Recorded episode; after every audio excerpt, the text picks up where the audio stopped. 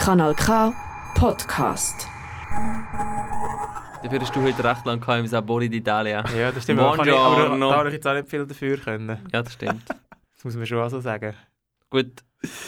Du hast halt das Panino gewählt und Warnwelle. Ach, das ist ein warmes Weil das Panino. weiss Ja, man- das weiss- Hunger Weil das weiss man ja eigentlich schon ein bisschen, die warmen Sachen. Ich nehme oft Nein, aber das Sachen kalt, einfach Ich- aus, aus immer, Effizienzgründen. Immer, aus Nein, aber- aber Effizienzgründen, ja. Heiß ist es nachher mega schnell gewesen. Das ist etwa 20 Sekunden Ah. gegangen. Das war wirklich heiß gewesen. Aber einfach Das bis sie mal auf das... Italienisch müssen übersetzen. Musst- Caldo. Caldo. Ri- Ricaldare. Caldo. Molto caldo. Alter Galdo. ich habe schon einste Käseküchen und Weihenschnitte kalt gefressen, einfach aus Effizienzgründen. Wegen denen hinter mir. Ja. Einfach nicht, um die ganze Schlange zu behindern. Ja, aber du musst ja gar nicht die Schlange behindern, weil äh, gewärmt wird es ja dann oft gar nicht dort, wo du zahlst und wo die Schlange ist. Oft muss doch die Verkäuferin nachher hindern zu den Mikrowellen. Ja. so. ja, Nein, also aber auch das ist halt nicht mein Problem. Ich mache es aber nicht wegen den Leuten hinter mir nicht, sondern weil ich das einfach die, die Arbeit nicht aufbürden auf, dem, auf, auf die Person, die das muss machen muss, weil die, ich weiß schon, die kommt nicht klar mit dem. Die ist nicht ausgebildet für das. Die ist nicht es, ausgebildet, es, so gibt das Ding kein, auf- es gibt keinen ordentlichen Prozess für das. Ja, das ist schon so. da, da machen wir, ja, nein. Ihr wählt Ranzenpfeifen aus sozialen Gründen. Aber wir haben Ja. nicht immer Ranzenpfeife, egal ob kalt oder warm, sobald man so. Convenience Food frisst. Ah, schön. Guten Abend, Herr Müller. Das ist Müller und Dön, Irrelevanz und anders aus der Welt von Müller und Söhn. Mit dem Benjamin Muff, dem Christian Brücker und dem Oliver Müller. Let's go! Schönen guten Dienstagabend, das ist Radio Kanal K, kurz nach dem 6 Uhr und das ist Müller und Dünn, oder wie wir sagen, der Marco Chiesa unter den Podcasts. Immer äh, so ein bisschen latent aggressiv, aber mit sehr wenig Inhalt. Müller und Dön am Osterdienstag. Darf man Osterdienstag sagen? Es gibt sicher irgendwo noch eine katholische, äh, eine katholische Gemeinde, wo das noch ein Viertag ist. Oder irgendwie Vermutlich, wo man noch zurücklehnen Genau. Irgendein Heiliger wird dann schon noch Namenstag haben. Das auf jeden Fall. Wir lehnen nicht zurück. Wir haben für euch eine wunderbare Sendung heute vorbereitet. Wunderbar. Mm, so gut war es selten. Gewesen. Wir hoffen, ihr seid zurück aus dem Osterstau. Vielleicht noch kurz den Blick auf einen Live-Ticker. Osterstau Live-Ticker, was ja irgendwo in aller Munde ist in diesen Tagen. Wenn wir schnell drauf schauen, wie lange das man noch steht am Gotthard. Es Ho- ich- 100 interess- Kilometer Es interessiert mittlerweile sogar mich, weil ich von allen Seiten so fest zugespammt werde damit. Und ich habe mir im Fall überlegt, warum ist das so ein Ding? Der Ja. Osterstau. Alle, aber auch alle... Und ich habe eine These. Achtung. Ah, oh, ja. Es interessiert alle, weil einerseits ist man direkt betroffen und dann kommt so ein bisschen das Opportunitätsding, so ein bisschen das Spar, der Sparfuchs führen, wie kommen wir am besten Mm. durch mit am wenigsten Aufwand. Und alle, die nicht davon betroffen sind, ist so ein bisschen die Schadenfreude. ja, das stimmt. Oder es haben alle irgendwie einen, äh, so ein bisschen einen Urtrieb. Ja, ich würde würd deine These stark be Ja. bejahen. Ich glaube, Yes. das ist auch Man so. macht gerade so die Faust im Sack und schon will schon schreien, dritte Röhre, dritte Röhre, sofort jetzt. Wir sind an der zweiten drei Moment, oder? ja, genau. Gut. Wir haben, aber wir finden sicher noch ein bisschen Geld in den kommenden Jahren für die dritte. Sind wir, sind wir schon dran bei der zweiten? Wir lachen jetzt schon voll rein. Sicher? Ja, ja. Mhm. So richtig, Mhm. richtig. Im wahrsten Sinne des Wortes, Ah. ja, verlochen wir dort die Sachen durch. Also wir lachen eher raus. Raus. Ja. Ja, wir Ja, ja, lachen. ja, Ja, ordentlich Bett da rein. Ja, wir sehen, ich freue mich sehr, wenn wir dort das erste Mal durchheizen können. Alles ohne Stau, ohne Gegenverkehr. Ja, wenn der, wenn der erste von uns äh, eine eine Familienkutsche gekauft hat, können wir Top. mit der durch den fahren. Gotthard fahren. Du zu dir reden. Jung, Jungfernfahrt durch den Gotthard. Ja, das wäre schön. Einen zurück. Staumelder, all die Praktikanten in diesem Land, die äh, in Journalismus einsteigen wollen, nichts mehr zu tun über die Ostertage, können nicht mehr am Live-Ticker sein. ach, ach, ach, es wird einem aufgezwungen. Genauso wie Schokihasen haben wir auch einen bekommen. Ja, ich habe sogar So, einen bekommen dieses Jahr. Mm. Ein 60 Grammer. Ein, ein richtig guter, so ein Lind- und Sprüngli Goldhase oder irgendetwas Billiges aus dem Coop. Äh, aus dem Coop, aber Naturaplan. 60 Gramm ist so eher die untere, äh, so ein bisschen der untere Bereich oder das untere Segment. Es geht bis sehr viel, 2 Kilo. Ich glaube, keine? Ahnung, aber also 60 Gramm hat klein ausgesehen, aber ich habe nachher recht müssen kämpfen, dass ich den ganz du- oh, mögen. Schon Ranzenpfeife gegessen? kann Ja klar. Ostern ist ja schon Ja, durch. klar, ja. manchmal treibt man sie doch noch so ein bisschen mit bis Weihnachten. Nein, nein, aber weißt, ich, ich esse sie immer gerade an Ostern schon, weil nachher sind sie ja 50% dann kaufen wir wieder selber einen. Gemacht ist gemacht. Weißt ich kann es gerne erledigen. Ja, das ist das ist vom. Tisch. 60 Gramm, das ist äh, drei Tafeln Schoki. Nein. Oh, das ist eine Tafel nicht 20 Gramm Schoki. Wie- Eine normale Tafel ist Ja. 100 Gramm. Ah, das ist nicht mal eine Tafel Schoki. Ja, das ist ja wirklich klein, das ist ja äh, so. Normalerweise sind ja zwei Tafeln am Tag. Das heisst schon normal, wenn es um Schocke geht. Stimmt. Hey, ein alter Bekannter war letzte Woche mal wieder äh, ein bisschen in den Medien. Gewesen. Der Man of the Year 2021, Elon Musk, hat angekündigt, er wird Twitter, kaufen. Was? Twitter-Bitch? Ja, also wer- Ah, wer will es kaufen, er oder? will's Aber kaufen, ja. sind nicht alle so dafür. Hey, man weiß halt nicht genau, was er damit anfangen will. Er sagt ja, es ist für die, die Meinungsfreiheit oder die Meinungsäußerungsfreiheit, dass, man wie, dass er will, dass Twitter weniger radikalisiert. Und Aber vielleicht will er einfach nur mega viel Cash verdienen. Vielleicht, ja. Das kann natürlich auch sehr gut sein. Ja, vor allem, also jetzt nur so, äh, es klingt jetzt so ein bisschen so mehr für die Meinungsfreiheit, aber die Meinungen weniger radikalisieren, klingt jetzt mehr so nach weniger Meinungen zulassen. Grundsätzlich. Ja, vor allem, wie will er das machen, wenn er es einfach kauft? Also will er einen strengen Filter einbauen? Das hat er noch nicht so genau angekündigt, wie Mhm. er das machen will. Aber ich kann es jetzt vielleicht auch nicht ganz so äh, akkurat Mhm. wiedergeben. Ähm, vielleicht, vielleicht darf einfach nur noch er twittern. er hat einfach alle Follower, die es gibt auf Twitter. Ja. dann einfach er. Auf einen Schlag. Schön. Schon gut. Er ist, ein, also er ist ein Mann mit Möglichkeiten. Er Mhm. ist ein Mann mit Möglichkeiten. Und dem nötigen Kleingeld, um die Möglichkeiten zu verwirklichen. Das erhöht die Möglichkeiten natürlich extrem. Ein bisschen monopolisieren ist immer gut. Das wissen wir ja alle, dass das Absolut. volkswirtschaftlich Mm. absolut Sinn Haben macht. wir meine, sehr gerne. Ja. Wir wären auch schon weiter und sicher im Dorfradiokanal K hätten wir die Möglichkeiten. zum Twitter kaufen. Oder einfach andere, Oder Sachen andere machen. Sachen. irgendein, irgendein Staatsmedium. Könnten wir einen Radiosender kaufen, SRF oder so, und dann nur noch unseren Podcast. In der Endlosschleife. Ja, in der Wiederholung, weil wir machen es ja nur einmal pro Monat. Das heisst ja nachher immer in der Endlosschleife. SRF News, nur noch Müller und Dön. Ja. Wieso nicht? Genau, in der Endlosschleife oder in der Wiederholung, so wie Deville, ist äh, letzt, ich glaube, letzte Woche doch äh, irgendwie einfach eine Sendung wiederholt worden. Und da haben wir schon Mut gemaßt, dass er irgendwie etwas staatskritisches oder etwas gesagt hat, wo, man, wo sie nicht haben wollen lassen senden. Dabei war es einfach irgendwie ein Tonproblem, gewesen, habe, äh, wo es nicht, äh, die Sendung hat es nicht geschafft auf einen Sonntagabend. Haben sie einfach nochmal eine Wiederholung gebracht. Und da ist das aufgefallen. Ist aufgefallen, Schauen das wirklich noch Leute in dem Fall? Scheinbar. Schauen jetzt sogar noch Leute Linie an. Das Ja, fällt dir Wahnsinn. dort auf. Ach, der Deville. Bin nie warm geworden mit dieser Sendung. Ja, Wenn wir das jetzt so das können wir so lassen. darf ich sagen. Hm. Ich habe ihn auch lieber als Kindergärtner als als Ja. Fernsehmann. Obwohl, wir sind, glaube wir kommen regelmäßig, wir sind schauen, äh, wir kommen, glaube regelmäßig noch so bei, äh, wie sagen wir das, so Einspieler, die es klatschen und so. Dort sind wir nämlich mal wieder vorgekommen, in einer anderen Sendung. Haben sie uns dort Besonders- wieder reingeschnitten. Besonders euphorisch klatschen, darum Mhm. sind wir wie als Doc. Ja, einfach- Da Ja, haben uns unsere super guten Gesichter äh, Ich kann sagen, äh, wir sind geholfen. einfach anscheinend telegen. Ich weiß nicht, was wir im Radio machen. Das ist wieder das, Pro das, ist wieder das. Problem mit den Möglichkeiten. Ja. Darum sind wir noch da. das ist Müller und Dön auf Radio Kanal K kurz nach dem 6. Wie funktioniert es, der Plausch, den wir hier machen? Ähm, es funktioniert wie, ähm, wie ihr es kennt und liebt. Nein, das ist eben, das sollte man nicht sagen. Man sollte sagen, wie ihr es kennt und liebt. Wir haben, Tö äh, wir haben Töne und wir haben vor allem Themen für euch vorbereitet und die ähm, akkurat aufgearbeitet. Wir haben sie für euch vertont und ähm, dann noch dann über das reden. Zehn schnelle Fragen gehören wie auch immer dazu. Und wenn es nicht mehr dazu zu sagen gibt, dann gehen wir zum nächsten Thema. Top. Apropos Word, letztes Mal in der Bäck gewesen, ich wollte ein Bildchen kaufen, das hat es nicht mehr gehabt. Und der war der Lehrling, gewesen, der ist vermutlich so im ersten Lehrling, hat nicht gesagt, es hat es nicht mehr, sondern die haben wir schon dürfen verkaufen. Das ist schon mal top, hä? die haben wir schon dürfen verkaufen. das ist Framing. Das ist sehr, ja. Und ich gesagt, ja, Scheissdreck. Ich hätte es ja gerne gekauft. Jetzt mir gar nicht.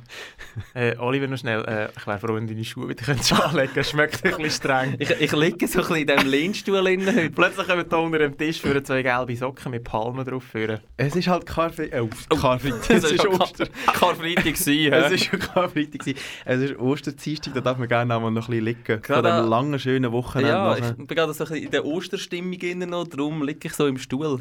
Ist das am Ostern der erste Tag im Jahr, wo du wieder auf dem Liegestuhl von außen li liegst? Ja, in, in Sonnenöl. In so Sonnenöl und so ein bisschen Osterhase, ähm, der verlaufen ist auf mir oben, wo es runtergebrosmet hat beim Essen. Das ist immer eine kleine Das Mischung. gibt dir den schönen Ostertee. Das, das gibt mir mein, mein Muchos Sommertee.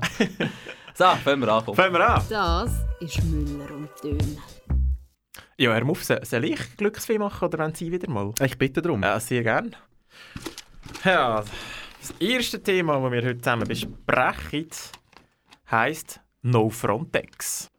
No Frontex habe ich letztes Mal auf einer grossen Fahne an unserem Haus gelesen, wo ich mit meinem 18-Zylinder-SUV zugefahren bin. Ja, unsere Nachbarn die haben sich anscheinend schon entschieden, was sie dann am 15. Mai bei den nächsten nationalen Abstimmungen für eine Antwort zum Thema in die Turnen legen. No Frontex. Gemäss der letzten Umfrage vom 1. April, die GFS Bern im Auftrag von der SRG durchgeführt hat, gehören meine Nachbarn aber zu den Verlierern. Genauso wie der, der amix nach ihnen wäscht, Stichwort Kleiderfusseln im Dömblersieb. Rund 63 Prozent wollen die Vorlage zur Finanzierung der Frontex nämlich annehmen. Aber um was geht es eigentlich ganz genau? En Detail, wie man in Frankreich sagt. Gegen was ist das Referendum ergriffen worden, beziehungsweise gegen was sind denn meine Nachbarn eigentlich? Unsere Freunde vom Service Public erklären es. Zusammen mit den meisten EU-Staaten gehört die Schweiz zum Schengen-Raum. Schengen ist ein Sicherheitsverbund. Innerhalb dieses Raumes können Personen ohne Grenzkontrollen reisen. Dafür werden die Außengrenzen systematisch kontrolliert. Bei diesen Kontrollen werden die betroffenen Staaten von der Europäischen Agentur Frontex unterstützt. Frontex wird aktuell ausgebaut. Das Parlament hat entschieden, dass sich die Schweiz daran beteiligt. Dagegen wurde das Referendum ergriffen. Für das Referendumskomitee ist Frontex mitverantwortlich für die gewaltvolle Migrationspolitik an den Grenzen Europas. Daran dürfe sich die Schweiz nicht beteiligen. Lehnt die Schweiz die Reform ab, riskiert sie den Ausschluss aus dem Schengen-Raum und dem Dublin-Abkommen über die Zusammenarbeit im Asylbereich. Ah, der Ausschluss aus dem Schengen-Raum irgendwie nicht so cool, oder? Aber Menschenrechtsverletzungen und illegale Pushbacks sind es halt auch nicht, wenn ich das mal so salopp darf sagen. Sicherheit, Migration und Menschenrecht, aber auch das Verhältnis von der Schweiz zu der EU, das tönt irgendwie wieder alles schambar kompliziert. Und dazu kommt noch, dass die Linken das mal gegen die EU sind. Dafür ist, die dafür ist die SVP überhaupt mal für irgendetwas. Ei, ei, ei, ei, und das nach Ostern. Und weil meine Nachbarn gerade keine Zeit haben für die Fragen, ist es höchste Zeit, meine Söhne, dass ihr mal ein bisschen Licht ins Thema bringt. Den Versprecher hätte man rausschneiden können. hätte man können. S-Paufi. ja, es wäre besser, wenn man es rausgeschnitten hätte. Nein, es macht uns nahbar. Ist so, gell? Ist so. Und es zeigt halt auch meine Arbeitsmethodik. Es zeigt halt auch, dass du heute um 6 Uhr morgens aufgestanden bist, um so. schon arbeiten. Das Thema ist Frontex, Benjamin. Das klingt wie eine Tipex-Marke. Benutzt du eigentlich noch Tipex im Alltag? Mm, nein. Hm. Wenn ich äh, etwas Falsches aufschreibe, dann kribbel ich es einfach. Okay, aber es war natürlich ein kleiner Scherz zum Einsteigen. Ah. Ja, Zurück zum Thema. Wir stimmen am 15. Mai ab über die Vorlage, weil das Referendum ergriffen worden ist. Und die Begründung vom Referendumskomitee ist, dass wenn wir Frontex halt finanziell ähm, unterstützen, dass wir uns dann auch mitverantwortlich machen für Menschenrechtsverletzungen, die die Frontex immer mal wieder soll begehen Dein ethischer Kompass ist gefragt. Was sagst du zu dem? Ähm, es ist seit langem wieder mal eine Vorlage, wo ich nicht so zum Voraus schon weiß, okay, so werde ich abstimmen. Ich bin mir im Fall tatsächlich noch unsicher. Ähm, und hadere schon auch ein bisschen mit der, äh, mit der Frage so, einerseits Schengen-Raum ja, Europa ja, äh, Pushbacks nein. Ich denke aber im Grundsatz ist schon die Idee besser dabei sein und können direkt Einfluss nehmen, ähm, ja, anstatt einfach äh, austreten und äh, die Fuß im Sack machen. Das ist etwa ziemlich genau eine Position von der Operation Libero. Die haben nämlich auch die Operrolle gefasst. Gibt's die noch? Die haben die Operrolle gefasst, nämlich genau auch mit der Begründung, so ein bisschen einfach zusammengefasst, hey, lieber dabei sein und mitgestalten, als äh, Pfust im Sack machen und zuschauen, äh, was die anderen machen. Hast du dich in dem Fall ein bisschen von ihnen inspirieren Nein, nicht. Und ich habe aber gehört, dass sie wie ähm, das erste Mal oder seit langem wieder mal quasi eine andere Position haben als die Linken und dann das ein bisschen angefahren worden sind von der Linken. Habe ich eigentlich noch spannend gefunden. Absolut, das ist äh, irgendwie ein bisschen kontrovers alles. Die SVP ist sich auch ein bisschen uneinig gewesen, mhm. aber unsere Freunde von der FDP, die haben ja immer zwei Argumente, eigentlich jedem Wahlkampf. Entweder Arbeitsplatzverlust oder Ausschlussdrohungen. Das Mal ist es die Ausschlussdrohung. Also falls wir Nein sagen, dann riskieren wir natürlich, dass wir ausgeschlossen werden aus dem Schengen-Raum und auch aus dem Dublin-Abkommen rausgehen. Was denkst du dazu? Also ist das wirklich eine Gefahr? Fürchtest du dich auch ein bisschen von dem oder sagst du, egal? Also das ist in dem Fall eine Befürchtung im Moment, das ist aber nicht klar, dass wenn man nicht bei Frontex aufstockt, dass man dann bei Schengen nicht dabei ist. Es kam, wenn ich mich korrekt eingelassen habe, dann schon noch zu einer Abstimmung ja. ähm, von den Mitgliedstaaten. Das ist aber relativ eine kurze Frist. Also das heisst, die Chance ist relativ groß, dass man das die Abkommen würde riskieren Mhm. Ja, Im Grunde genommen halte ich nicht viel von solchen Drohungsargumenten. Finde, die sind auch immer bei diesen ganzen Wirtschaftsvorlagen, wenn es dann irgendwie droht mit Unternehmensabgängen und so weiter, halte ich nicht viel von Drohungen. Mhm. Die Schweiz beteiligt sich seit 2011 an der Frontex, aktuell mit sechs Vollzeitstellen. Es geht darum, dass wir auf maximal 40 Vollzeitstellen aufstocken Die finanzielle Beteiligung soll von 24 Millionen auf 64 Millionen aufgestockt werden. Alles in allem eigentlich in einem total kleinen Rahmen. Äh, viel Aufregung um nichts. Nein, das würde ich nicht sagen. Es ist, glaube mehr so der symbolische äh, Aspekt, wo da vor allem, ja, es geht um das bei der Abstimmung, ich glaube, es geht nicht um Geld. Ich habe irgendwie den Uli Maurer im Kopf, wo er da mal Milch Milchbüchli-mässig vorgerechnet hat, wie günstig das Frontex ist eigentlich im Vergleich, wenn da nicht selber seine Grenzen müsste schützen. Ich glaube, es geht nicht um das. Migrationsfragen sind aktuell in aller Munde, natürlich auch wegen der Ukraine-Krise. Was denkst du, hat einen Einfluss auf die Abstimmung, auf das Resultat? Ähm, ah, das ist eine sehr gute Frage. Spontan hätte ich jetzt gesagt ja, weil halt allgemein Sicherheitsbedürfnis irgendwie mehr um ist als vielleicht vorher. Aber andererseits ist ja auch das Verständnis gegenüber der Migration wieder gewachsen. Darum äh, bin ich mir nicht sicher. Ah, du hast äh, deine, dein Abstimmungsvotum schon gegeben, du bist dann unsicher. Darum frage ich dich, Ibi, du als Dublin-Experte. Dublin, Schengen-Dublin-Experte. ja, nein, vielleicht. Ähm, also ich werde ja stimmen. Ähm, und ich finde es noch spannend. Erstens liebe ich auch die Milchbüchli-Rechnungen von, von den Politikern, wie der Glarner hat das mal etwas schön Milchbüchli-rechnung äh, vor, äh, vorgerechnet. Er hat ja gesagt, mit dem Geld könnte man 300 zusätzliche Grenzschützer in der Schweiz anstellen und dann können wir die Schweiz sozusagen hermetisch kontrollieren. Mit nachher. 300 würde Mit alleine- 300 würde er das machen. Und eigentlich würde ich ihn gerne mal noch fragen, wie er das genau wird anstellen weil das tönt, irgendwie hat er, glaube ich, eine super effiziente Lösung, wo noch niemand sonst draufgekommen ist. Ähm, und das andere ist, was ich auch immer spannend finde in diesen Zusammenhängen, es ist so, Frontex ist ja eigentlich nur eine EU-Agentur, die koordiniert und hat ja selber eigentlich nicht viel Personal. Also es sind nicht Frontex-Mitarbeiter, die an der Grenze sind, sondern es sind eben zum Beispiel dann Schweizer Grenzschützer, die halt auch, an die Aussengrenze gehen oder es sind dann Deutsche, die an die Aussengrenze gehen. Ich finde es so spannend, dass es wie so, Frontex ist so eine, so ein Begriff geworden, ähm, um irgendetwas reinprojizieren und dass es äh, an der Aussengrenze sicher Situationen gibt oder auch Aktionen, die nicht rechtens sind. Ähm, das stimmt wahrscheinlich und dass auch dort dann Leute, die, über Frontex irgendwie dort mitmachen, auch dabei sind, aber eigentlich sind es ja immer noch die nationalen Behörden und ich finde es noch Mhm. spannend, dass es dass man das so auf, auf, auf eine Agentur, die eigentlich nur koordiniert innerhalb von Europa tut, projizieren. Es ist so ein bisschen, es ist so ein bisschen Es ist halt, ein ein, es ist halt so eine klassische Stellvertreterabstimmung irgendwie. Wir schießen zwar gegen die Frontex, aber eigentlich ist es ja ein, eine Migrationspolitik-Diskussion, die man führen. Ist ein bisschen, Ja, aber ich bin aber nicht ganz einverstanden mit dir, dass du sagst, man tut es nur projizieren und eigentlich sind es ja nationale Vertreter und Vertreterinnen.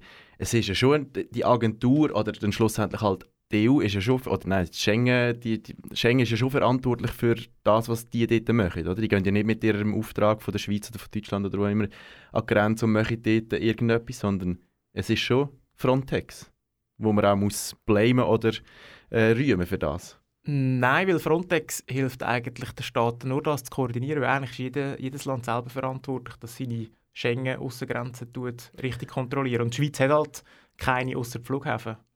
Es geht nur um das, dass man die unterstützt. Also, aber das glaube ich jetzt fast nicht. Das, also, es ist ja nicht, die Schweiz sagt nicht, okay, ihr vier geht da bitte irgendwie an, an die Ostgrenze und ihr macht das und das und das und das, sondern die haben ja den Auftrag nicht direkt von der Schweiz, sondern vom Schengen-Raum.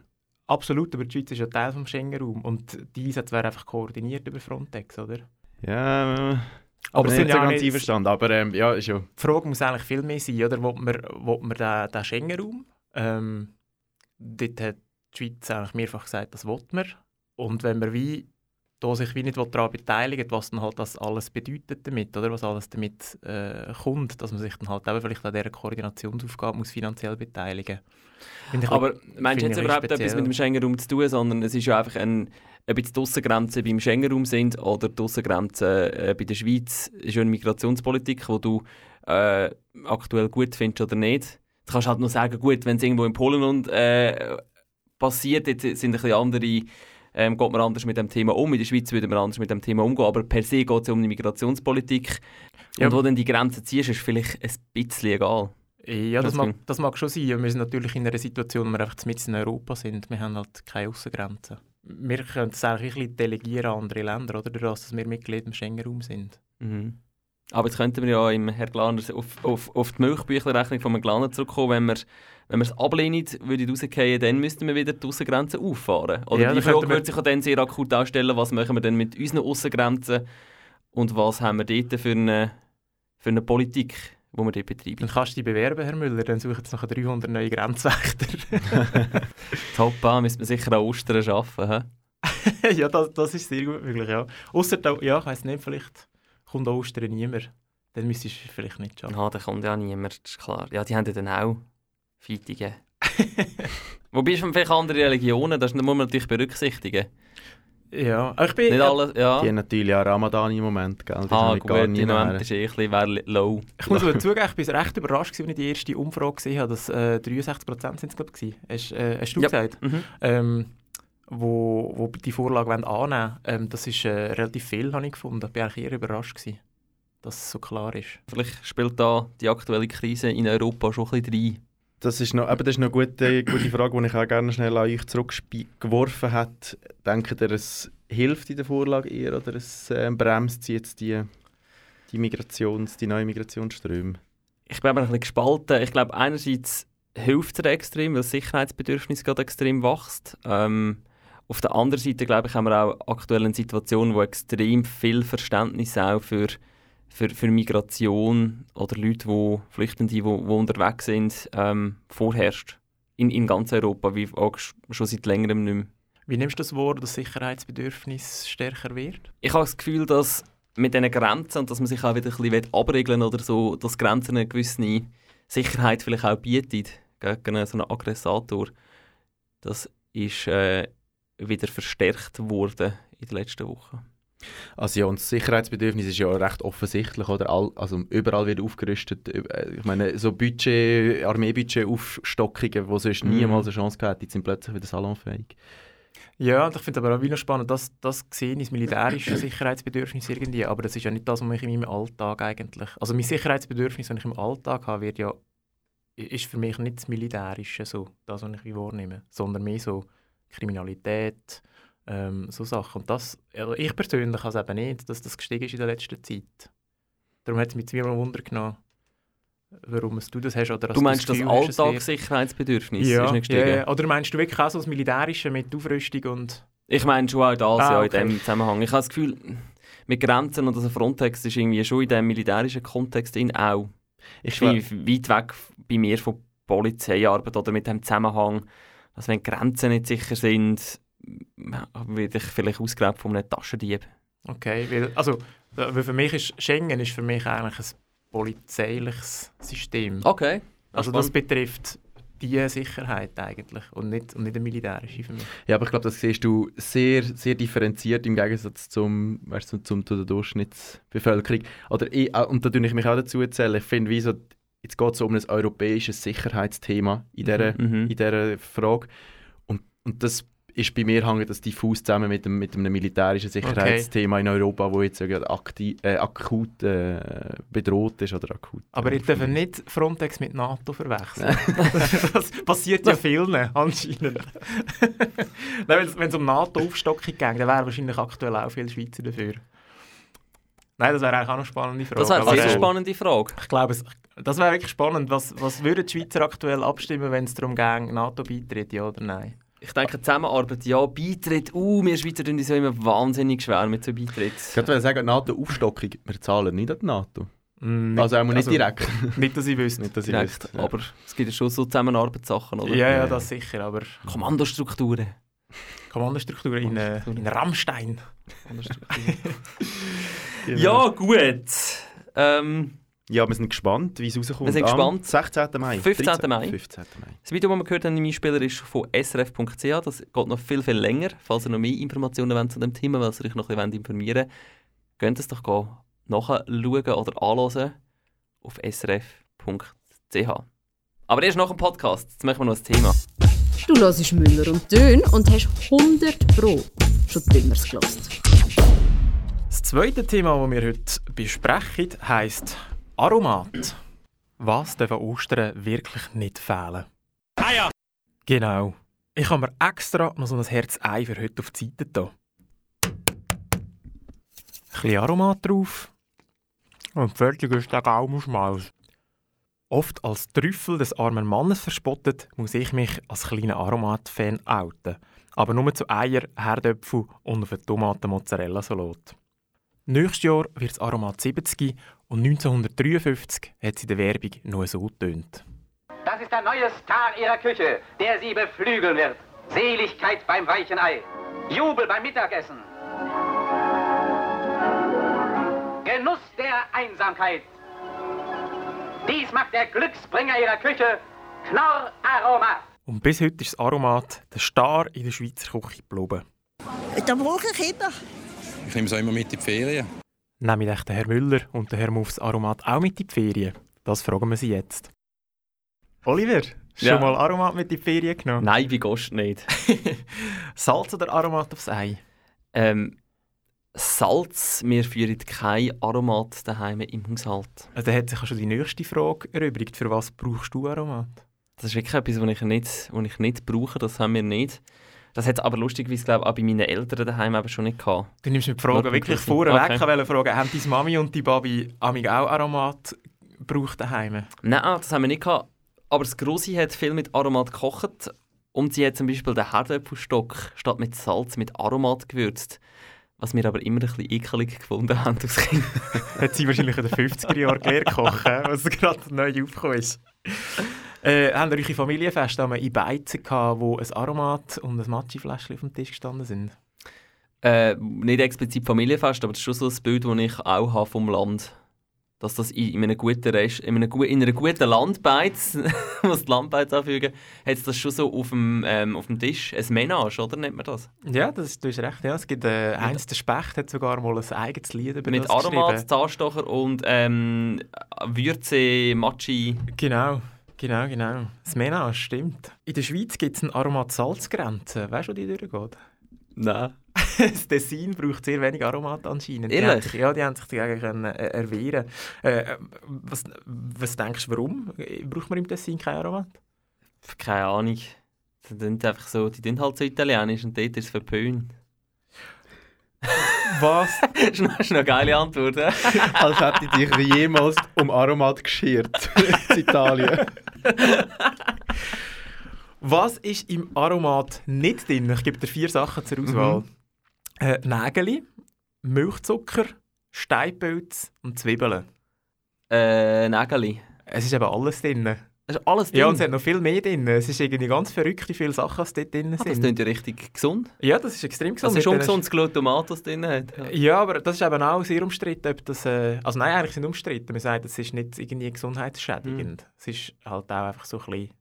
Heutzutage Geschmacksverstärker hat halt ein bisschen schlechter Ruf. Mm. Aber rein gesundheitstechnisch äh, sagt äh, äh, YouTube, sagt Wikipedia, dass das, äh, dass das kein Problem ist. Ja, YouTube top. sagt halt alles. Das, also wenn das YouTube sagt, dann also, ja, kaufe ich mir noch eins, ja. Äh, Benjamin, bei dir Eier, Salz oder Aromat? Ich finde, das ist eigentlich die wichtigste Frage, wenn es um Aromat geht. Herr Und- Mare. Und auch die ein ist, glaube ich, der einzige Ort, wo ich jetzt noch Aromat drauf tue. Wir führen es in unserem Haushalt und es wird wirklich ausschließlich nur für das benutzt. Ja. Ich Mhm. finde darum wirklich Ei mit Salz, das geht einfach. Ja, das, Das ist ist wirklich das ist ein bisschen langweilig und ein bisschen grusig. Ja. Ich esse eben gar nicht so oft gekochte Eier. Und wenn, Ja, aber jetzt über Ostern, hä? Ist doch... zu über Ostern, wisst ihr, wie ich dann ein gekochtes Ei mit Mayonnaise? Ah, was? Sicher. Boah, das, ist ja, das ist ja noch viel schlimmer. Findest du das ekelig? Ja, da, das finde ich der. Nein, ich bin wirklich ich bin halt ein grosser Mayonnaise-Fan.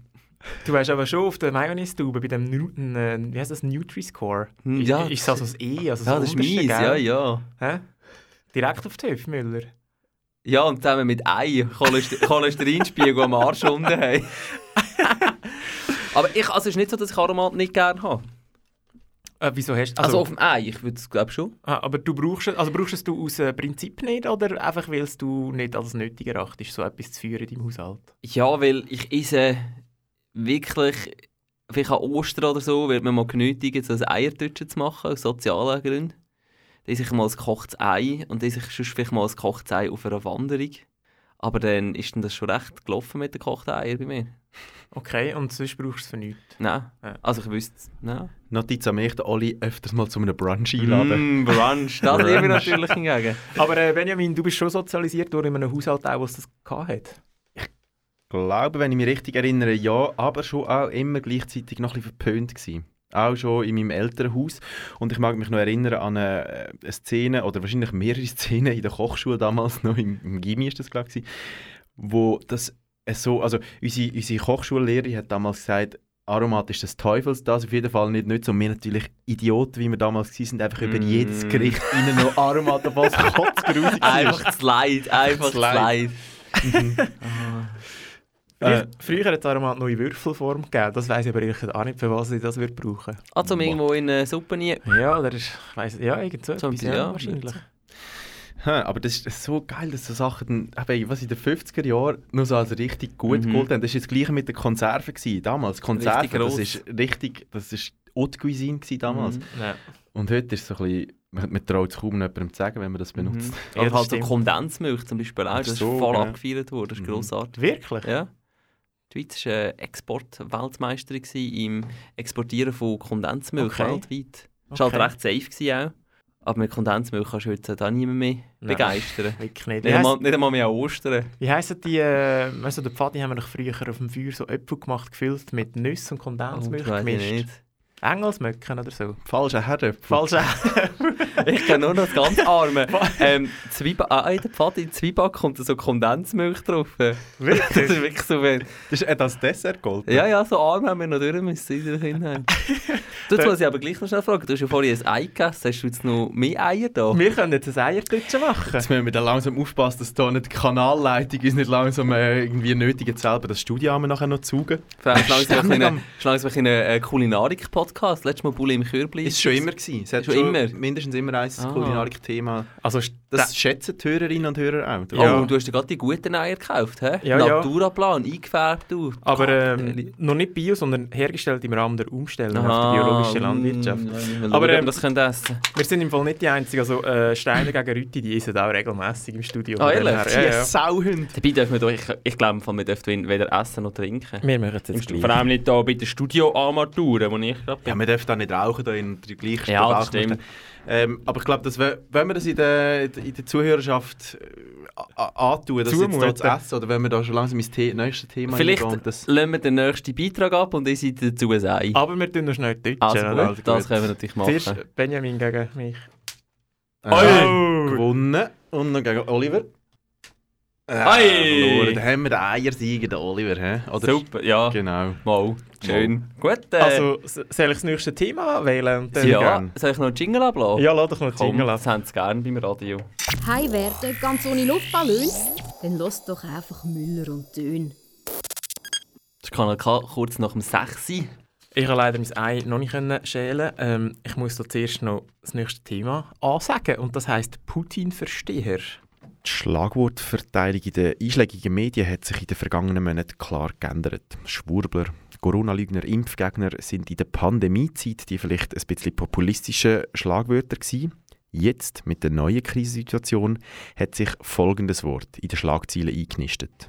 Die sogenannten Putin-Versteher Putin-Versteher. Putin-Versteher, wie kommt man auf so einen Unsinn? Der, die Putin-Versteherin. Andreas Glarner, Sarah Wagenknecht, Roger Köppel, neuerdings auch der Frank-Walter Steinmeier, sie alle haben den Titel in den letzten Tagen und Wochen verliehen bekommen. Der Vater von allen Putin-Versteher ist allerdings ein anderer, der ehemalige deutsche Bundeskanzler Gerhard Schröder. Diejenigen, die als Russland-Versteher gelten, die werden ja in Deutschland in den Medien natürlich nicht bei Ihnen so ein bisschen abschätzig behandelt, wenn nicht sogar diskriminiert. Jetzt ist an dem Wort Putin-Versteher aber noch etwas anderes spannend. Es hat nämlich den Ursprung äh, logisch in der deutschen Sprache, hat aber mittlerweile den Sprung ins Englische gemacht. Seit kurzem gibt es zum Beispiel einen Wikipedia-Eintrag zum Wort Putin verstehen. Und es ist kein Einzelfall. Es gibt nämlich laut dem Oxford Dictionary im Englischen mehr als 3'500 Lehnwörter aus der deutschen Sprache.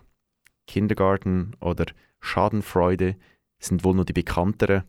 Ich kann euch aber versprechen, es gibt noch ein paar überraschende Perlen.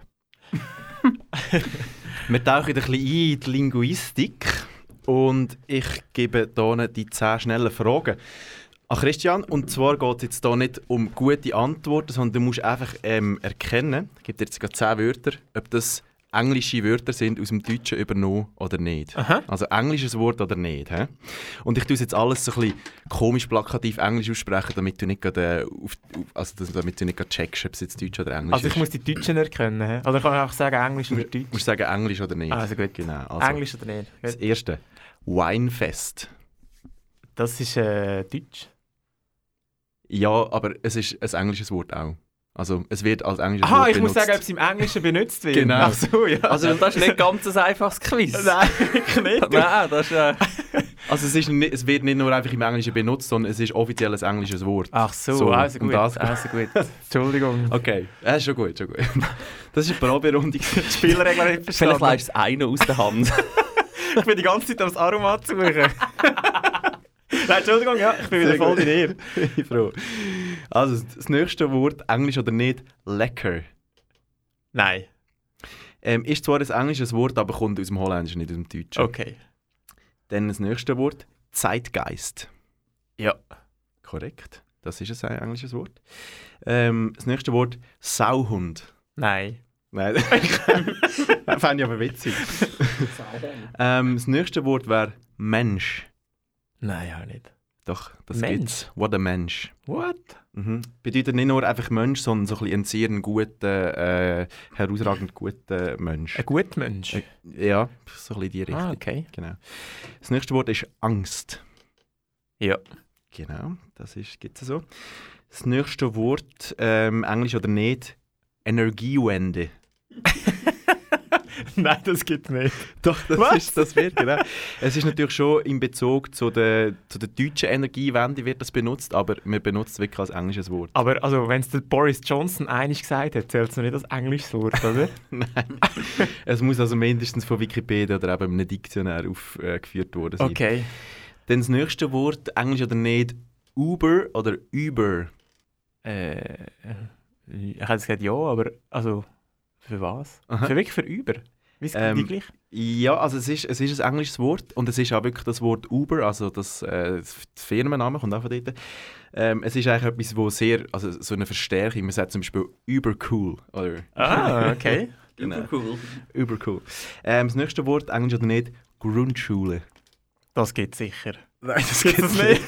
das ist von mir erfunden, ein bisschen in Anlehnung an Kindergarten. ja, ich hätte gerade gedacht, es könnte schon sein. Ähm, das zweitletzte Wort, Englisch oder nicht, freilich. Nein. Korrekt, das gibt es nicht. Das ist also nur ein deutsches Wort. Und das letzte Wort, Gedankenexperiment. Das geht sicher. Das ist äh, so, genau. Das kommt so ein bisschen aus, dem, äh, aus der Psychologie, Ja. äh, wo halt von deutschsprachigen ähm, Wissenschaftlern geprägt worden ist. Dr. Freud. Dr. Freud, for example. Und der Sege Jung. äh, eins habe ich noch vermisst. Äh, Welches? Müsli. ja, wäre zu einfach gewesen, aber das, Aha, ist natürlich, also das gibt es schon auch. Ähm, ich. Ja, ich, Vielleicht hätte es dir aber am Anfang geholfen, um ein reinkommen ins Spielen, weil Ja. du nicht Anfang an verstanden.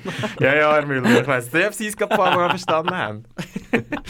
Ja, ich habe es noch spannend gefunden, dass ähm, wie, also man hat ja eine Zeit lang so ein bisschen, ähm, oder die Sprachpuristen haben das ein bisschen bemängelt, dass wie sehr viele englische Einflüsse im Deutschen sind, oder die, Jung, die Jugendsprache, die Englisch haben wir es sogar genannt, gewisse, in gewissen Zeiten. Aber dass es eigentlich auf die andere Seite auch sehr viel Einfluss gegeben hat, vom Deutschen ins Englische, Mhm. das äh, ist man sich vielleicht gar nicht so bewusst. Finde ich eigentlich noch witzig. Das ist immer mega witzig. Es gibt ja auch Franglais. Das ist äh, äh, Französisch mit Aha. englischen Ausdrücken drin. Mhm. In Afrika gibt es das viel, gell? Ah, das weiß ich gar ich glaube, nicht. so halt so Kulturen, die wie beide Sprachen Ah. haben, dass dort vermischt wird. Aber mega viele Sachen sind auch trotzdem wirklich auch auf England gekommen, weil mega viele Leute halt, äh, auf England, äh, auf Amerika oder so ins Englische, Mhm. weil mega viele Leute gegangen sind, oder? Einerseits das und was, was schon auch auffällt, es sind viele so, so 40er-Jahr-Wörter und Kriegswörter, die halt Mhm. wirklich einfach so durch den Zweiten Weltkrieg geprägt worden sind. Äh, also keine Ahnung, irgendwie Blitzkrieg, Führer, oder? Das sind halt alles so Sachen, Mhm. die wie direkt einfach übergekommen sind im, im, im, im Krieg. Ja, im Englischen gibt es halt wirklich keinen Putin-Versteher, darum müssen sie das deutsche Wort nehmen. Ja. Oder wie? Also du meinst, dass es keine Menschen gibt im englischsprachigen Raum, wo das sind? Ja. Oder, ah. Aber das ist ja auch spannend. Also, nur- ist, nicht der, ist nicht der Trump der, der, der größte? Ja, stimmt. Er wechselnd halt, Er- oder? ja, er hat jetzt gerade Bändchen. wieder die Zeiten gewechselt, aber... Aber rettet Trump wirklich Englisch? Das ist ja eine andere Frage. Nein, ähm, was ich aber noch spannend finde, ist, äh, die Leute, die du so genannt hast, äh, Sarah Wagenknecht, ähm, aber es gehört ja zum Beispiel Marine Le Pen und so, gehört ja so ein bisschen dazu. Das einfach die, äh, Mhm. die politischen Pole, die sind ja halt gegen Mainstream. Also sprich, die sind da irgendwie äh, ein, bisschen, Mhm. ein bisschen näher oder äh, ein bisschen verständnisvoller. Das finde ich spannend, dass wie die politischen Pole sind auf beiden Seiten, die da irgendwie ein bisschen näher sind. Ist, ist das eine Reaktion, weil man dann gegen, eben, gegen Mainstream oder gegen die politische Elite im eigenen Land sein Oder ist es wirklich, geht es dann wirklich um, um Russland, dass man, dass Ich- man das Regime oder den, den. Putin besser Ich habe nicht versteht? unbedingt das Gefühl, dass es darum geht, äh, anti-Mainstream zu sein.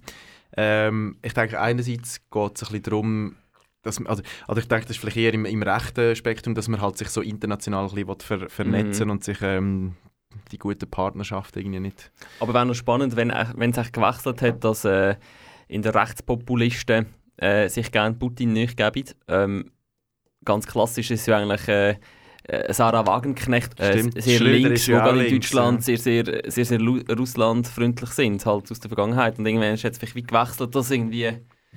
Halt so wie Russland auch irgendwann gewechselt Ja, hat, das von, stimmt. von links auf rechts. Ja, da kann man Aber- darüber diskutieren, ob ein autoritäres Regime nicht auch das Gleiche ist, ob sich jetzt das Rechte Ja, auf das die Fahne schreibt oder das Linke. Ja, wahrscheinlich Ja, das stimmt. im Effekt ist es dann schlussendlich das Gleiche. Ja. Ich habe müssen lachen wegen der Marine Le Pen. Sie hat, äh, sie hat ihre neue, ähm, wie sagen wir, ihre Vision von Frankreich in der Zukunft, die außenpolitisch, Macht mir Angst. hat sie dargelegt. Und sie hat wirklich so Frankreich dargestellt, dass auch Frankreich eine riesige Welt macht und so. Und ich habe wirklich müssen lachen, weil sie eben einen Flugzeugträger haben, wo kaum ist er eigentlich, Charles de Gaulle, ja, kaum ist der ausgelaufen, muss er wieder zurücklegen, wenn etwas kaputt ist. Genau, habe ich auch, habe ich auch gehört, haben, wir auch, äh, haben mir auch Angst gemacht, wie sie das sieht. Aber gell, sie muss natürlich da ein bisschen extrem Positionen Mhm. im Wahlkampf sagen. Ob das dann wirklich so umgesetzt wird, ist die andere Frage.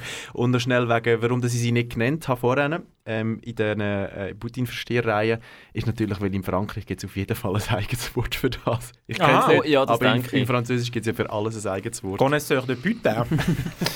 Bitte, bitte! Sehr gut, ja, das ist ähm, der Beitrag zu den deutschen Lehnwörtern im englischen, im englischen Sprachraum. Äh, Ja, gibt es jetzt noch das letzte Thema? Oder? Ja, wir, wir machen noch das letzte Thema. noch. Also komm. Ist auch- Übrigens, ist was wir gar noch nicht erwähnt haben, wir haben noch ein Thema bekommen. Danke vielmals an mut.kanalk.ch von einem sogenannten Superfan. Mhm. Ähm, ist das Thema eingereicht worden. Wir haben sie jetzt heute nicht dabei. Ist halt ein bisschen, ist halt ein bisschen kurzfristig. Das ist jetzt halt ein bisschen kurz. Also wir brauchen jetzt schon auch... Wir, sind, wir haben es sehr gerne, wenn ihr äh, mitmacht. Das ist auch ein Mitmach-Podcast, wenn ihr dabei seid. Aber einen kleinen Vorlauf brauchen wir schon. also äh, gerade auch wenn die Ostertage dazwischen sind, dann brauchen wir, dann brauchen wir ein paar Tage. Genau, aber sonst sehr gerne, schätzen wir sehr, äh, Feedbacks und Themenvorschläge. Absolut. mut.kanalk.ch Du hörst Müller und Dön und hast 100 Pro schon Dümmers gelassen. Wir machen noch das letzte Thema und das heisst Hinterbänkler. Isn't it extraordinary that the Prime Minister of our country can't even urge his party to support his own position? Yeah. Weak, weak, weak.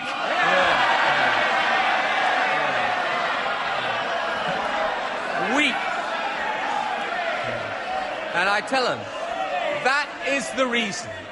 His weakness and his failure of leadership are the reason his government is the incompetent mess it is. Was da so tönt wie ein besoffenes Publikum an der Dart-WM, sind die sogenannten Hinterbänkler im britischen Parlament. Die Hinterbänkler sind die Parlamentarier, die nichts zu sagen haben, auf der hintersten Bank im Parlament hocken und die ganze Zeit einfach etwas im Zeug rumjohlen. In der Schweiz ist es gerade umgekehrt. Dort hocken die wichtigen Parlamentarier und Parlamentarierinnen tendenziell hinten, weil man dort die eigene Fraktion schon im Blick hat und die ein überwachen kann und weil der Weg von der Wandelhalle zum eigenen Abstimmungsknopf viel kürzer ist. Tatsächlich hocken alle Partei- und Fraktionspräsidenten und Präsidentinnen in der hintersten Reihe im Nationalrat, mit einer Ausnahme vom FDP-Fraktionspräsident.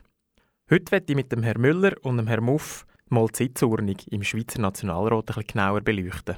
Herr Müller, sind Sie eigentlich der neue FDP-Fraktionspräsident? Ich habe nicht einmal das Mikrofon, nicht das Mikrofon vor mir, wie so ein mega schlechter Parlamentarier. Entschuldigung, was ist die Frage? Ob du eigentlich der neue FDP-Fraktionspräsident bist? Nein. Nein, hat es nicht gelangt für die Wahl. Das hat noch nicht gelangt. Da muss, ich, da muss ich noch mehr verdienen, einen grösseren Karren haben. Ein grösserer Karren als die 18 Liter Absolut, SUV? ja, ich denke. Die Fragen gehen an äh, Herr Muff. Ähm, weißt du, wie der aktuelle FDP-Fraktionspräsident heisst? Weil ich muss zugeben, ich habe es Kannst nicht du gerade sagen, ist es Damian Müller oder wie, wie bist du auf den Oliver Müller gekommen? Äh, nein, einfach weil der halt Ah. Oliver Müller äh, ein langjähriges. FDP-Mitglied ist. Wie wir alle Und der tönt jetzt gerade eine allgemeine Verwirrung im Studio. Prüfender, prüfender Blick zu unserer Re Redaktion, haben die das gewusst? Nein. Re- Regie, Regie, Regie. Äh, Der heisst Damian Gauthier. Damien Gauthier, Entschuldigung. Ich habe ich hab noch nie den Namen Keine Ahnung, sagt mir nicht. Ja. Eigentlich hat mich ein bisschen schockiert. Kennt man ja sonst. Kennt man ja sonst. Das ist schon ein bisschen so. Mhm. Ähm, du bist, äh, bist du schon mal im Nationalrat auf der Zuschauertribüne gehockt? Äh, ja. Da, da kannst du uns sicher sagen, wo welche Fraktion im Nationalrat so sich befindet. Ja, das würde ich glaube herbringen. Äh, du es doch schnell Ah. darlegen, unseren Hörern.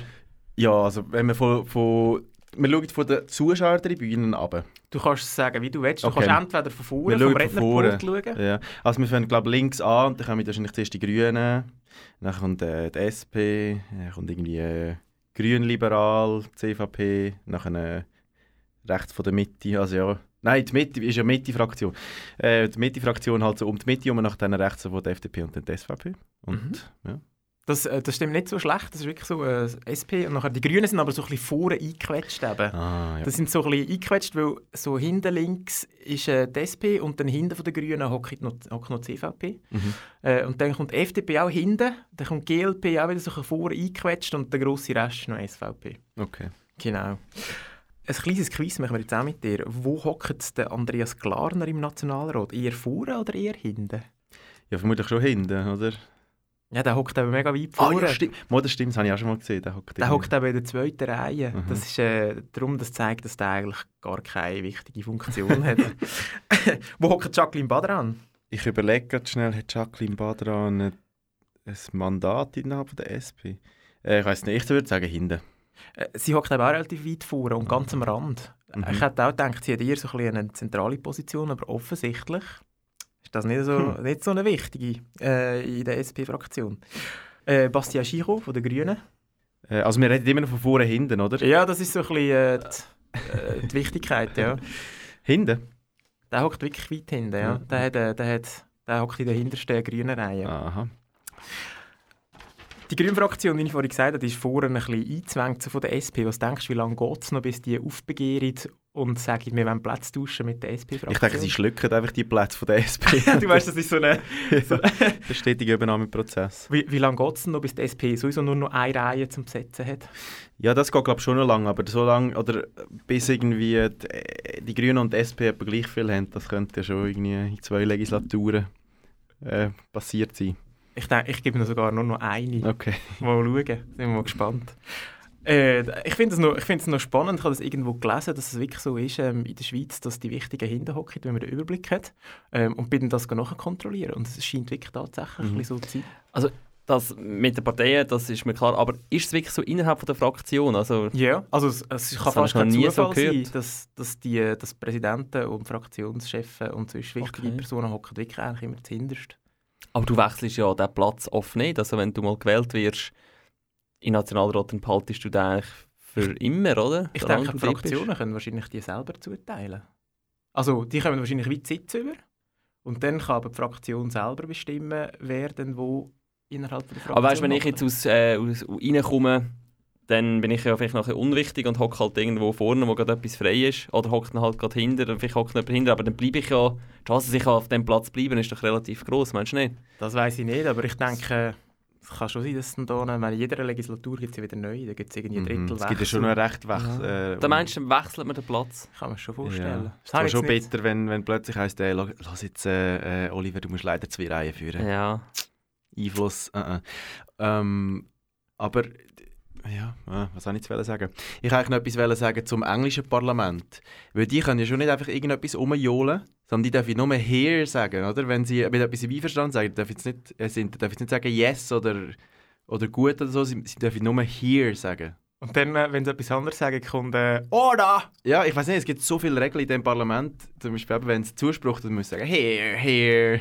Aber es wirkt schon wirklich wie irgendwie so äh, eine... besoffene Meute. Ja, unglaublich. Das finde ich schon extrem spannend, das englische Parlament. Dort würde ich gerne mal äh, wirklich zuschauen. Und sie heißen wirklich Hinterbänkler? Ja, von dort kommt das. Kommt das ah. äh, ja, also das ist eigentlich also noch ein deutsches... Also nein, sie heißen Backbencher ah, auf Englisch. Ah, Aber ah, das, das, eben, das, ist das ein Wort, das man vom. Englischen ins Deutsche übernommen hat. Mm. Das heisst, wie so unwichtige Leute sind Hinterbänkler. Schon noch brutal, ey. Und gibt es äh, Backbencher und Frontbencher. Mm. Und Frontbencher sind im englischen Parlament eben die Wichtigen, die ins Vorderste hocken.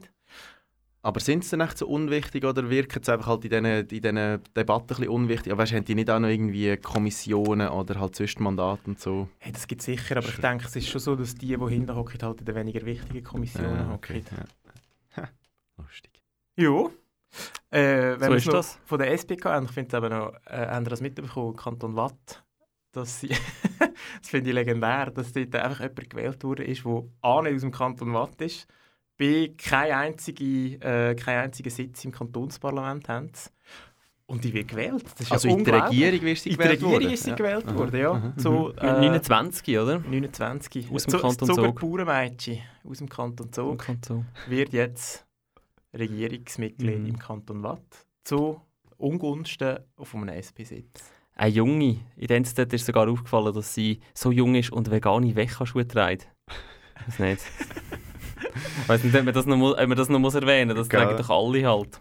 Aber mich erstreckt aber schon ein bisschen, wie, äh, wie anscheinend, wie das die SP nicht kratzt. Dass sie Ich meine, überall das jetzt- kratzt sie nicht, das kratzt sie doch mega. Ja, also kann nicht, sie- dass in das den Medien tun sie immer so, ja, das ist nicht so schlimm und äh, Ja, play the game. Also, das, ich denke, das kratzt sie schon. Ich glaube Vor allem nein. gerade in der Watt ist schon ist sicher ein grosser Verlust. Ja, also nur Herr Wirmuth, wenn Sie zulassen auf Kanal K, Sie sind ja auch mal da gewesen, dann äh, mich beunruhigt, dass es Sie anscheinend nicht so beunruhigt. Melden Sie sich mal bei uns. Wir reden sehr gerne über das Thema, auch hier direkt live im Podcast. MUC at Kanal K. Genau. ja, aber äh, spannender Einblick ins Schweizer Parlament. Und ins Englische. Top. Und jetzt ist halt auch schon wieder vorbei. Fertig. Jetzt, jetzt, ist schon, jetzt ist halt schon wieder kurz nach der 7. Nein, noch nicht ganz. Kurz aber, vor äh, der 7, kurz aber vor die der Zeit 7. wieder mal arg strapaziert hier auf der Sendefrequenz vom Kanal K und im Internet vom, beim Podcaster von deinem Vertrauen. Ähm, heute Themen zum Auflösen haben wir nicht. Wir haben alle durchgeschnitzt. Alle, wir haben ja, warte, ein, fünf haben wir gehabt, wir sind, aber jeder bringt zwei. Genau. Dann haben wir Absolut Eins. korrekt. Der Oliver, während wir noch am Milchbüchli Rechnung machen, Okay. ist, dann geben wir noch mal schnell das Wort an Christian. Wer ist echt da eins vom Osterhas geklaut worden? Mit dem Ausblick auf die nächste Sendung. Die kommt ja auch schon wieder rasant schnell. rasant. Wobei, das, das Wobei- wissen wir jetzt noch nicht. Das wissen wir jetzt noch aber auch nicht, wie schnell Da die wirklich kommt. Da haben wir jetzt noch ein Terminchaos.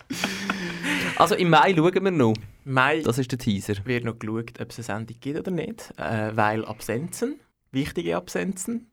Aber sicher sind wir wieder im Juni zurück, das wissen wir schon. Si sicher das dritte zurück im Juni. genau. Genau. Braun gebrannt. Ja, wobei im Juni vielleicht noch nicht. Im Juni, bin ich, Im Juni bin ich das erste Mal rot. Also wir schauen, was wir machen im Juni. Schönen Abend. Tschüss zusammen. Das war es gsi von Müller und Tön. Und wenn ihr noch nicht genug habt von diesen Jungs, nächsten Monat wieder hier am Start im Radio auf Kanal K oder auch als Podcast beim Podcaster von deinem Vertrauen. Schöne, mach's gut, ciao.